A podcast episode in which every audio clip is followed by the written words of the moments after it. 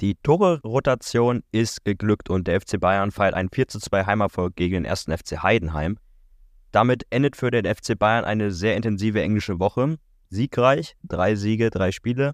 Und ich denke, dementsprechend geht es auch meinem Podcast-Partner Alex sehr gut. Hallo Alex. Servus Jonas. Ja, mir geht's gut. Safe. Dir auch? Ja, intensives Spiel auf jeden Fall gewesen. Hätte ich nicht erwartet in, in der Form. Aber ich würde sagen, da gucken wir jetzt gleich ganz, ganz in Ruhe mal drauf. Wir hatten es ja schon in der letzten Folge so ein bisschen angekündigt gehabt, dass Thomas Tuchel wahrscheinlich nochmal ordentlich durchwechseln wird im Vergleich zum Galatasaray-Spiel, welches ja sehr kräftezehrend war. Und das hat er natürlich dann auch angekündigt auf der Spieltags-PK und so kam es dann auch. Wie hast du es gesehen? Ja, ähnlich. Vor allem dann auch, wie intensiv das Spiel war im Endeffekt. Und dann auch schon auch interessant, wie da Voranpfiff, wie ja, die Formation dann im Endeffekt war und wer dann auf dem Platz stand. Also das fand ich, fand ich schon recht interessant, dass er da nochmal so deutlicher rotiert hat, als ich da äh, rotiert hat, als ich damit gerechnet habe, so rum. Und deswegen fand ich das relativ interessant. Ich weiß nicht, wie du das gesehen hast. Ich fand es schon ziemlich überraschend, wie viele es dann doch waren, wie viele Wechsel. Also es waren fünf Stück im Vergleich zum Galatasaray-Spiel mit äh, Bonazar, mit Pavlovic, mit Müller, mit Serge Gnabry und mit äh, Konrad Leimer, so rum. Und ich, genau, und gleichzeitig hat mich gewundert, dass tatsächlich Upamecano in der Startelf gestanden hat. Der ja so, wurde ja so ein bisschen gemunkelt und gemutmaßt, ob er möglicherweise erstmal nach den ganzen kräftezehrenden Spielen vielleicht mal eine Pause bekommt. So kam es nicht. Denn Leon Goretzka, der sein Innenverteidiger-Part immer übernommen hat äh, ab der zweiten Halbzeit, der war heute nicht mit dabei. Genau, der war nicht mit dabei. Das war ja wirklich jetzt dann, also du hast ja, glaube ich, letztes Mal gesagt, genau, Pavlovic, dass er, dass du glaubst, dass er nicht von Anfang an spielt. Am Ende stand er dann auf dem Platz. Fand ich sehr, sehr gut. Also auch schon mal, kann man jetzt schon mal sagen, fand ich, dass er es auch wirklich gut gemacht hat über die, ich glaube, müssten 70 Minuten im Endeffekt gewesen sein. Also da hat das sehr gut gemacht. Und auch die Wechsel im Endeffekt fand ich dann noch gut mit Rafael Guerrero zum Beispiel. Aber ich möchte jetzt auch nicht zu viel vorwegnehmen. Soll man vielleicht erst auf den Spielverlauf schauen oder wie, wie hättest du es am liebsten? Gerne. Ich würde ganz gerne noch einmal bei den, bei den Rotationsspielern stehen bleiben, die jetzt reingerutscht sind in die Startelf. Yes. Und zwar, wir hatten ja auch, oder ich hatte mir auch einen Serge Gnabry in der Startelf gewünscht, so kam es dann ja auch. Was ich ein bisschen überraschend tatsächlich fand, dass ähm, ja, Leimer im Mittelfeld aufgeboten war, klar, neben ähm, neben Pavlovic, weil Leon Goretzka und Josa Kimmich beide gefehlt haben. Dafür haben wir Saar und Nusay Masraoui auf den Links- und Außen, also auf den Außenverteidigerpositionen begonnen. Hat es dich gewundert, dass ein Saar in der ersten Halbzeit vor allen Dingen auf der linken Seite gespielt hat und nicht auf der rechten Seite und Nusay Masraoui auf rechts, weil Masraoui hat das ja schon öfters mal in der Nationalmannschaft gespielt, dass er mal links gespielt hat. Ja, war auch so mein Punkt. Also ich hätte auch gedacht, dass Masraoui dann links spielt dass er da rotiert, habe ich auch nicht mit gerechnet, wenngleich man sagen muss, dass es schon Sinn ergibt, weil Alfonso Davis halt jetzt wirklich gefühlt jedes Spiel gemacht hat, wo er fit war und deswegen natürlich sich da auch eine Pause verdient hat, also irgendwie auch eine Rotation, die dringend notwendig war, die ja zum Beispiel in der Innenverteidigung gar nicht möglich war. Also das war so eine Sache, ähm, die dann im Endeffekt, glaube ich, schon ganz gut war. Ich fand auch noch, dass es, da hast du dich wahrscheinlich gefreut, dass Serge Gnabry auch auf dem Platz war. Das fand ich gut. Das war für mich auch relativ wichtig, dass Kingsley Coman da mal eine Pause gekriegt hat, weil er halt schon auch immer noch ein verletzungsanfälliger Spieler ist und auch er in den letzten Wochen in sehr intensiven Spielen von Anfang an ran musste, zum Beispiel die Gala-Spiele, sowohl das Hinspiel als auch das Rückspiel. Da musste er schon viel abliefern, musste viel ja, abreißen im Endeffekt und da fand ich es gut, dass Serge Gnabry da jetzt die Chance bekommen hat, wenn man auch sagen muss, es sah noch ein bisschen holprig aus so, aber er muss da auch erst wieder reinkommen. Er hat in dieser Saison ja noch nicht viele Spielminuten gesammelt, also ich denke mal, Gnabry hast dich auch gefreut, dass der mit dabei war, oder? Und der ja auch noch äh, für die Nationalmannschaft nominiert ist, was ich auch relativ überraschend fand. Weiß nicht, wie du das gesehen hast. Ich habe mir tatsächlich den Kader der Nationalmannschaft nur flüchtig angeschaut, habe nur gesehen, dass halt, ja, wie es erwartbar war, auch kein Manuel Neuer dabei ist, was völlig richtig ist. Und Serge Gnabry, ja, ich glaube einfach, er hat ja auch dann ähm, in der ersten Länderspielpause, wenn, mich, wenn ich mich nicht richtig irre, hat er ja schon gefehlt. Und jetzt, glaube ich, möchte einfach äh, Julian Nagelsmann ihn nochmal unter den Gesichtspunkten jetzt auch nochmal im Nationalteam kennenlernen. Deswegen, ja, er hat natürlich nicht viel gespielt, aber natürlich ja, für Jörn Nagelsmann wahrscheinlich schon ein Schlüsselspieler in Zukunft für die EM. Genau, und sonst, ja, würde ich sagen, gucken wir einfach mal Richtung Spiel, wenn du nichts mehr groß zu der großen Tuchel-Rotation hast. Ich finde, man hat in den Anfangsminuten gesehen, dass die Münchner in der Form noch nie so zusammengespielt haben. Also ich weiß nicht, wie dir die, erst, äh, die Anfangsminuten so rüberkamen. Da hat man so das Gefühl gehabt, sehr, sehr viele Fehlpässe, Abstimmungsschwierigkeiten und so ein bisschen holpriger Spielbeginn auf Münchner Seite. Wie hast du es gesehen? Ja, zum Beispiel dann auch dadurch bedingt, dass man, wenn man sich die Viererkette anschaut, die natürlich so noch nie zusammengespielt hat, Gleiches im Mittelfeld. Leimer und Pavlovic haben auch noch nie von Anfang an zusammengespielt, logischerweise. Pavlovics erster Startelf-Einsatz. Und auch in der Offensive, es zieht sich dann ja durch die gesamte Mannschaft. Äh, Sané, Müller, Gnabry, die dann auch seit längerer Zeit in der Form nicht miteinander gespielt haben. Von daher glaube ich auch so ein bisschen, ja, also ich muss sagen, ich habe mit dieser Phase schon gerechnet, muss ich sagen. Also vor allem auch, weil das in dieser Saison ja häufiger der Fall ist, dass die Bayern länger brauchen, um reinzukommen. Und deswegen fand ich, war das so eine logische Konsequenz dann irgendwie. Ich fand sonst halt dann war es wieder Harry Kane, der dann wieder ein herausragendes Tor schießt und wieder war es Sané, der ja ihm das auflegt. Also die Kombination passt, egal ob Sané auf rechts oder links spielt. Gefällt dir Sané auf rechts oder links eigentlich besser? Das wäre mal so eine Frage, die mich da noch in dem Zusammenhang interessieren Ich muss tatsächlich sagen, auf rechts. Ich weiß nicht, wie es bei dir ist. Liegt bei mir tatsächlich so ein bisschen auch an ja, dem Vorgänger der Trikot Nummer 10, nämlich an Ian Robben. Und auch, weil Sané ja auch ein Linksfuß ist wie Ian Robben. Und ich mag es einfach, wenn Leo Sané auch von der linken Seite ab und an mal reinzieht und dann halt allen Abschluss sucht. Das erinnert mich immer sehr stark an den Holländer. Deswegen mag ich ihn auf rechts tatsächlich einen Tick lieber. Ich weiß nicht, wie es bei dir? Ja, ich finde ihn auch recht stärker, muss ich sagen. Ich finde aber gleichzeitig, muss ich sagen, Koman auch rechts stärker. Und das war dann ja so ein bisschen in letzter Zeit so, dass dann Koman häufig nach äh, ja, dann rechts gesetzt war und Sané musste nach links ausweichen, wenn man es so sehen will. Ich fand aber auch in den vergangenen Wochen, wenn Sané rechts war, zum Beispiel das Heimspiel gegen Freiburg, da war er richtig stark. Ich glaube auch, dass er sich da wohler fühlt. Und deswegen muss ich auch sagen, finde ich ihn da etwas stärker, ja. Ganz kurz noch zu Kane. Wieder mal ein herausragendes Tor und auch die Statistiken sind inzwischen unglaublich, wenn man das mal vergleicht mit einem, ja, Niklas Füllkrug zum Beispiel, der letzte Saison ja Torschützenkönig wurde. Den hat äh, Kane jetzt aber mal schon locker eingeholt und das halt, ja, im Endeffekt dann erst nach elf Spieltagen. Also das ist schon unfassbar, die Quote. Und dann gehen sie mit einem 2 zu 0 in die Pause, Doppelpack Harry Kane. Dann denkt man eigentlich, das Spiel ist so ein bisschen durch. Ich weiß nicht, wie du es dann gesehen hast. Dieses 2-1, 2-2 kam für mich so ein bisschen aus dem Nichts. War es bei dir ähnlich?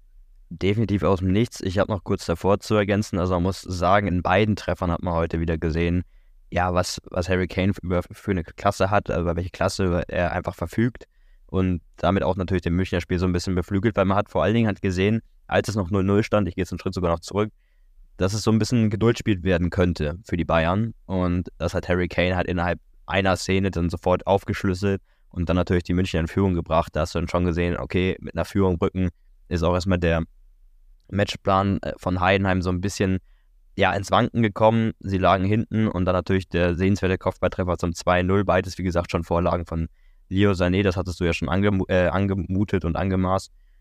Gleichzeitig, ja, hast du es gesagt, ich fand, die zweite Halbzeit ist relativ ja, still vor sich hingeplätschert, so ein bisschen. Also da hatte ich schon so ein bisschen das Gefühl, ja, das wären jetzt ereignislose 45 Minuten, so war es ja auch über 20 Minuten. Und dann hat ja auch nochmal Thomas Tuchel nochmal Wechsel vorgenommen. Also der hat heute ordentlich echt durchrotiert.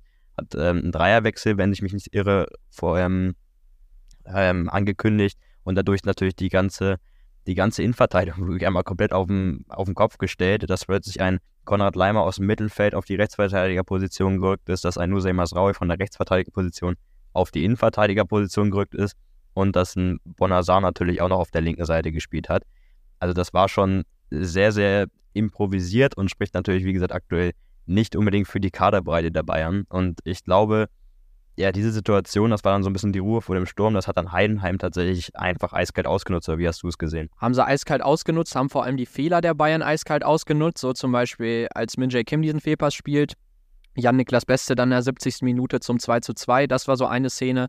Muss man aber auch sagen, beim 2 zu 1 schon durch Tim Kleindienst verteidigen die Bayern das nicht gut. Also Sie standen dann wirklich nicht gut.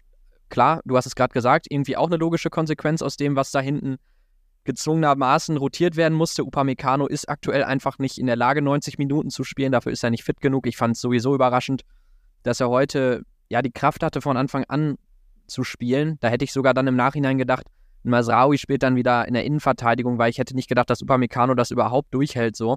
Ja, und dann geht es Schlag auf Schlag im Endeffekt. Ne? Also 67., 70. und dann können die Bayern in der 72. Minute das Ruder rumreißen. So kann man dann sagen, ja, waren es dann irgendwie nur fünf Minuten, wo die Bayern richtig geschockt wurden. Und dann war es, und da geht mir natürlich das Herz auf, weil ich habe ihn immer wieder gelobt, was natürlich ein bisschen komisch ist dafür, dass Rafael Guerrero eigentlich nie auf dem Platz stand bei den Bayern, aber als er gegen Leipzig reinkam, fand ich ihn überragend. Ich bin ein riesen Rafael Guerrero-Fan und ich glaube, an dem werden wir noch sehr, sehr viel Spaß haben in der Rückrunde, dass er dann auch noch das 3 zu 2 macht, da richtig steht, das Ding Volley abnimmt. Das hat mich sehr gefreut. Ich weiß nicht, ob du die, diese fünf Minuten, muss man ja sagen, in der Allianz Arena, ob du die ähnlich wahrgenommen hast. Definitiv ähnlich. Gleichzeitig hat man aber schon gemerkt, als dann ja, der zwei, das 2 zu 2 gefallen ist, dass die Bayern dann schon sich der, dem Ernst der Lage bewusst waren und halt dementsprechend zu reagieren wussten. Und da fand ich es echt ganz interessant, wie sehr auch ähm, die Münchner vorne in der Offensive auch ein Rafael Guerrero mit eingebunden haben. Vor allen Dingen, er hat auch sehr, sehr oft in dem Moment den Ball gefordert und war tatsächlich so ein bisschen ja, der Ruhepol im Münchner Offensivspiel, was du, glaube ich, auch brauchst in so einer Situation, damit du einfach den klaren Kopf hast. Und dann, ja, was du schon sagst, natürlich äh, eine tolle Geschichte, dass er dann sein erstes Pflichtspieltor für die Bayern in so einer Situation dann schießt. Und ja, dann zwei Minuten, wie gesagt, nach dem 2 zu 2 bringen sich die München ja selber wieder in Front. Und dann, ja, war es für mich irgendwie klar, dass Heidenheim nicht mehr wirklich zurückkommen wird. Und dann macht Choupo-Moting in der 85 Minute nach einer sehenswerten Flanke von äh, Mattes Tell dann das 4 zu 2 und damit den Deckel drauf. Also es war auf jeden Fall eine wilde Schlussphase in München. War es auf jeden Fall. Ich möchte halt gleich mal tatsächlich nochmal bei Rafael Guerrero bleiben, weil ich glaube, und das weiß ich nicht, vielleicht so ein Hottake von mir, weiß ich nicht, aber ich glaube, dass Rafael Guerrero, wenn der fit bleibt, in der Rückrunde sich im zentralen Mittelfeld bei den Bayern festspielen wird und tatsächlich, glaube ich, auf der Position ein Stammspieler wird, weil der also der hat so ein brutales Spielverständnis, der sieht einfach die Räume, der, der spielt sehr unkompliziert, dem verspringen die Bälle nicht, der chippt mal Bälle hinter die Kette oder lupft sie hinter die Kette. Also ich, ich finde, das ist ein überragender Fußballspieler. Ich glaube, den Vergleich habe ich schon mal gemacht, dass er mich auf der Position so ein bisschen an Thiago ab und an erinnert. Klar, ist ein, vielleicht ein bisschen krasser Vergleich, aber ich glaube, wenn er sich da so festspielt und fit bleibt, dann sehe ich keinen Spieler, der ihm da Konkurrenz machen kann. Jetzt kann man sagen, was ist mit Leon Goretzka? Kann man auch gucken, ob die beiden möglicherweise zusammen auf einer Doppel-8 mal funktionieren. Das ist auch so eine Frage, ja, bleibt Musiala dann wieder fit, wenn er zurück ist? Muss man natürlich alles gucken, die Personalsituation. Aber ich muss sagen, ich sehe Rafael Guerrero in der Startelf bei den Bayern. Man hat das wirklich in der, in der ja, halben Stunde dann gesehen, wo er auf dem Platz stand. Er hat es überragend gemacht. Er hat die Doppelpässe gespielt. Also für mich ist das ein Spieler, der mir richtig Spaß macht. Äh, ich habe da so vielleicht auch gerade ein bisschen krassen Höhenflug mit dem Portugiesen, was das angeht, aber ich finde ihn überragend. Ich weiß nicht, wie du ihn siehst. Nee, ich schließe mich dir vollkommen an. Also ich glaube, also ich habe ihn mir tatsächlich auch als FCB Inside-Spieler notiert gehabt bei dem Spiel. Geil. Also der hat gut, der hat auf jeden Fall, wie gesagt, ein sehr, sehr gutes Spiel gemacht. Und was ich meinte, in dieser Phase, wo das Spiel möglicherweise zu kippen drohte, dass er dann da war, die Ruhe ausgestrahlt hat und dann halt vor allen Dingen mit überlegten Pässen dann nach vorne in die Schnittstellen dann auch für Gefahr gesorgt hat und selber auch immer wieder anspielbar war. Das habe ich mir auf jeden Fall ange ähm, ja, aufgeschrieben. Ich glaube auch, dass die Bayern sehr, sehr viel Freude oder Freude damit noch haben werden mit ihm und er auch den Bayern, den Bayern definitiv weiterhelfen kann. Äh, vor allen Dingen dann auf dieser vakanten Mittelfeldposition, die du meintest, möglicherweise auch eine Art Spielmacher, dass man dann wieder einen hat, der dann, wie gesagt, auch die Räume sieht, die natürlich auch in Josua Kimmich sieht, also verstehe mich jetzt nicht falsch, aber Rafael Guerrero hat natürlich diese, diese Fähigkeiten auch nochmal auf jeden Fall. Und ob er sich festspielt, wird sich zeigen. Ich glaube, es ist erstmal wichtig, dass er jetzt wirklich regelmäßig im Kader steht, regelmäßige Einsatzminuten sammelt und dann kann er sich, wie gesagt, schon in der Rückrunde ja, für die erste Elf weiterempfehlen, definitiv. Ja, man muss da halt schauen, auch wie ist es mit Davis, bleibt der fit? Ich weiß nicht, also dann wird da auch noch gerade sehr viel berichtet rund um ihn und Real Madrid. Also wenn er die Bayern verlässt, muss man auch gucken, setzen die Bayern dann auf Guerrero auf der Linksverteidigerposition. Da muss ich, kann ich jetzt schon mal ziemlich klar sagen, fände ich es schade, weil für mich ist Guerrero einfach ein ganz klarer Achter, wenn nicht sogar Zehner. In den Räumen ist er am stärksten. Das ist für mich ganz offensichtlich. Ich würde ihn ungern auf links sehen. Ich würde ihn nur gerne auf links sehen, wenn Davis jetzt in der wichtigen Phase im Februar, März mal ausfällt, klar, dann musst du auf Guerrero zurückgreifen, dann kann er das auch gut spielen. Aber sonst muss ich sagen, sehe ich ihn absolut auf einer 8er, 10er Position. Vielleicht kann man da ja auch mal ein bisschen was ausprobieren, dass man da nicht alles auf einen Zehner setzt mit Musiala, wenn er zurück ist, oder halt jetzt gerade mit Müller, sondern dass man da mal schaut, weiß nicht, fand ich unter Guardiola damals zum Beispiel stark. Da hat er häufiger mal in so einem 4-1-4-1 gespielt und da standen dann auch mal auf einer Doppel-8 ein Götze und ein Douglas Costa zum Beispiel, ein Thiago, der da häufiger reingerückt ist. Vielleicht kann man da auch mal was mit Guerrero und Goretzka spielen. Das könnte sich auch ganz gut ergänzen, glaube ich. Das war so ein Spieler. Aber du hast ihn ja auch noch als FCB Inside-Spieler aufgeschrieben, von daher sind wir da hundertprozentig einer Meinung. Hattest du sonst noch einen Spieler, der dir da im Heidenheim-Spiel jetzt, ähm, ja, der dir aufgefallen ist? Ja, du hast es irgendwann schon mal so ein bisschen äh, durchklingen lassen, als wir das Spiel gerade so ein bisschen Revue passiert lassen haben. Alexander Pas äh, Pavlovic, wie hast du sein Debüt gesehen? Sein Pflichtspiel, also sein Startelf-Debüt? Ja, ich fand ihn richtig gut, muss ich sagen. Also ich fand es stark, wo er sich die Bälle abgeholt hat, dass er da wirklich tief in, in, in die Viererkette sich so ein bisschen hat reinfallen lassen zwischen Upamecano und Min Jae Kim. Das fand ich sehr gut. Was ich aber auch gut finde, wenn sie dann so in die Heidenheimer Hälfte reingerückt sind, dass er da in 1 gegen 1 Situationen sogar geht. Also da auch wirklich zeigt, was er am Ball kann. Das wird ziemlich schnell klar. Weshalb ich so ein bisschen den Schlussstrich oder ja, so ein bisschen die Schlussfolgerung gezogen habe. So, dass Pavlovic einfach ein richtig starkes Gesamtpaket hat. Das wurde mir zumindest heute ziemlich deutlich. Ich habe ihn ja sonst auch noch nicht allzu oft spielen sehen. Und das Gesamtpaket Pavlovic gefällt mir richtig gut. Und auch da, vielleicht bin ich da jetzt gerade so ein bisschen zu zuversichtlich, was das Mittelfeld angeht, aber ich würde mir da auch sehr wünschen, dass er regelmäßig Startelf-Einsätze kriegt, weil das ein richtig, richtig guter Kicker ist, meiner Meinung nach. Sowohl mit Ball am Fuß als auch gegen, ja, also als auch in der Defensive sieht das äh, richtig stark aus. Ich fand Pavlovic überragend. Wie ging es dir? Also du hast schon sehr, sehr gute Vorarbeit geleistet, sage ich jetzt mal. Also auf jeden Fall ähnlich. Also auch mit welcher Überzeugung auch in den Anfangsminuten dann auf dem Platz war und dann auch schon da die Bälle dann auch geschlagen hat, links und nach rechts. Und er war, man muss schon ganz klar sagen, Leimer ist natürlich kein richtiger Spielmacher. Dieser Szene oder diese Rolle hat so ein bisschen, finde ich, auch Pavlovic schon da eingenommen und du hast ihn nicht unbedingt angemerkt, dass es erst sein erster Startelf-Einsatz für die Bayern ist. Gleichzeitig hast du natürlich in Einzelsituationen gemerkt, was vollkommen normal ist, dass er noch ein Spieler ist, der natürlich aktuell noch lernt, der extrem jung ist. Der macht dann, trifft dann vielleicht mal ein oder andere falsche Entscheidung, was aber was vollkommen in Ordnung ist. Also ich habe da so ein, zwei Ballverluste, aber die immer mal im Mittelfeld passieren können, im Kopf in der ersten Halbzeit. Aber wie gesagt, ich finde es auch eine sehr, sehr reife Leistung, die er gezeigt hat. Und ja, wenn ein Guerrero fit bleiben, wenn ein Goretzka fit bleibt, wenn ein Leimer und dann auch ein Pavlovic und ein Guerrero fit bleiben, dann hast du echt eine gute Auswahl im Mittelfeld. Und dann bin ich mal gespannt, was die Bayern dann im Winter machen. Ich glaube, die Prio ist auf jeden Fall erstmal die Verteidigung und dann das Mittelfeld. Das ist, glaube ich, so mein Bauchgefühl in die Richtung. Aber so kann man auf jeden Fall positiv erstmal nach vorne gucken. Hundertprozentig. In dem Zusammenhang vielleicht noch die Frage, wenn wir gerade noch beim Heidenheim-Spiel sind, wie hast du diese, also jetzt im Nachhinein, diese fünf Struggle-Minuten, sage ich mal, wie ordnest du die ein? Ordnest du die ein eher im Sinne von, die Bayern schaffen es einfach immer noch nicht über 90 Minuten? Oder siehst du es eher als, es wurde viel rotiert, die Viererkette war ja wirklich vogelwild dann irgendwie in, in der Phase. Ähm, ja, also ich weiß nicht, wie da so dein Gefühl war. Also im Endeffekt, dass man 2-0 mal eben gegen Heilheim außer Hand gibt, das darf trotzdem eigentlich auch bei den Spielern, die auf dem Platz waren, nicht passieren, finde ich. Das darf nicht passieren, das hast du vollkommen richtig angemerkt. Ich habe so, so eine Mischung, was du gerade schon geschildert hast, irgendwie auch im Kopf. Also einerseits wieder dieser Schlendrian, der irgendwie drin war, aber ich, ich kann es den heute irgendwie auch nicht so richtig verübeln, weil, wie gesagt, mit dem Hintergrund sehr, sehr viele Person, äh, personelle Wechsel da habe ich mir zwischenzeitlich dann gefragt, hätte das Ding heute wirklich schief, äh, wäre das Ding heute wirklich schief gegangen. Da habe ich mich dann gefragt, natürlich, okay, inwieweit ist dann auch wieder Thomas Tuchel da so ein bisschen der Schuldige, vielleicht auch, der sich da so ein bisschen übereifrig reagiert hat in der, in der Viererkette. Aber das hat er, ist ja am Ende hat es ja eine gute Wendung genommen. Ich glaube grundsätzlich, dass die Spieler, und das ist, glaube ich, menschlich, ja, einfach jetzt so intensive Wochen mit so vielen Auswärtsspielen auch hatten und jetzt das Spiel unter der Woche gegen Gala, was auf jeden Fall kräftezehrend war, dass sie sich halt mit der 2-0-Führung sehr, sehr sicher gefühlt haben. Und da hast du ja auch schon vielleicht im Vorfeld so ein bisschen gemerkt, da ist nicht das große Tempo da, da ist nicht so richtig diese Bereitschaft da, nochmal in den letzten Zweikampf auf reinzugehen, sondern es war eher so ein bisschen Ball viel laufen lassen und von mir aus auch den Gegner den Ball so ein bisschen überlassen und mal gucken, was der, was dem so einfällt. Und dann ja, werden sie da einfach überrumpelt. Ich glaube, dann ist es auch schwierig, in, nach dem 2 zu 1 sofort den Scheiter umzulegen.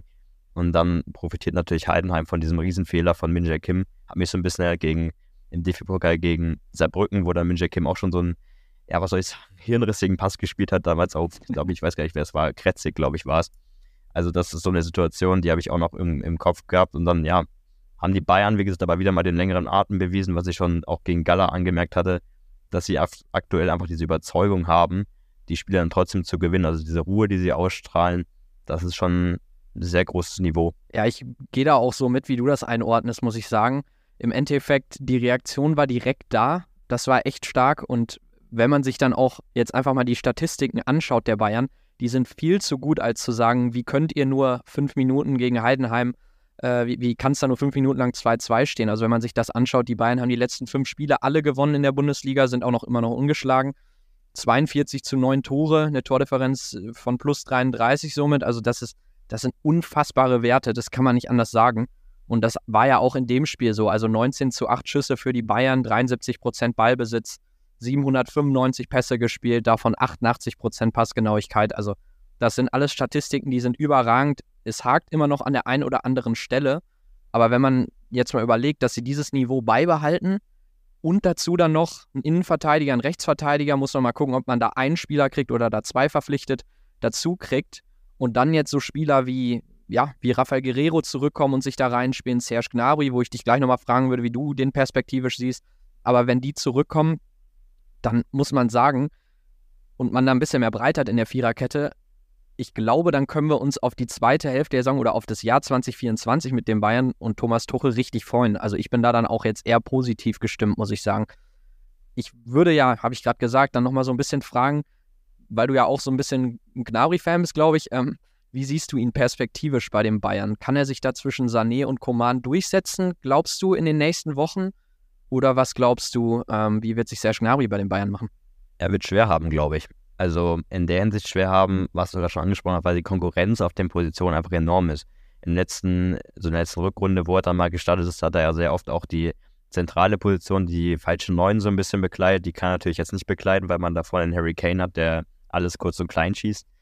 Also und, und Leo Sané, den kannst du aktuell eigentlich auch nicht auf die Bank setzen, da sind wir uns, glaube ich, auch einig. Und vor allen Dingen auch ein Kingsley Coman, der hat sich ja auch jetzt reingekämpft und absoluter Stammspieler. Und der ganz wichtige Punkt ist, glaube ich, dass Thomas Tuchel, wie gesagt, ein Spieler ist, äh, ein Spieler, sag ich schon, ein Trainer ist, der sehr, sehr viel Wert auf eine feste Stammformation hat, auf Eingespieltheit ja. und so weiter und so fort. Das hast du heute ja gesehen, dass es nicht der Fall war. Und dann hat Thomas Tuchel öfters mal wieder die Hände über den Kopf geschlagen und hat äh, zugucken müssen, wie die München dann kurzzeitig mal wieder schwimmen gegangen sind.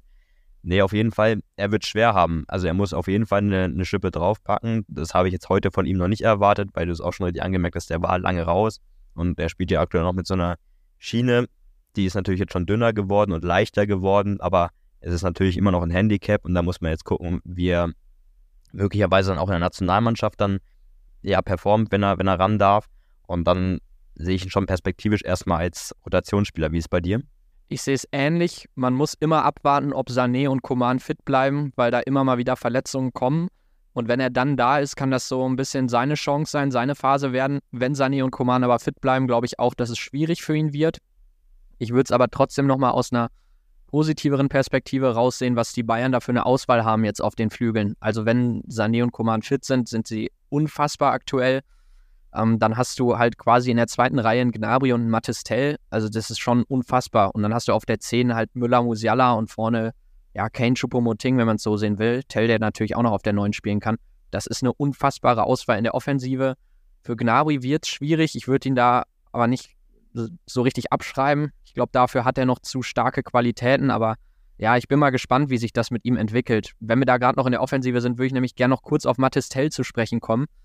Ich finde es unfassbar, wie normal das inzwischen geworden ist, dass der reinkommt und immer wieder eine Torbeteiligung beisteuert. Also am Anfang war das ja so ein richtiger Hype und man konnte es eigentlich gar nicht glauben. Und inzwischen muss ich sagen, das habe ich mir so aufgeschrieben, dass Mathis Tell einfach den ersten oder so einen richtig großen Karriereschritt einfach jetzt gemacht hat in seiner, seiner Fußballkarriere oder auch von seinen Fähigkeiten, weil das ist jetzt inzwischen normaler für ihn geworden, gegen Gala reinzukommen, Kane das 2 zu 0 aufzulegen.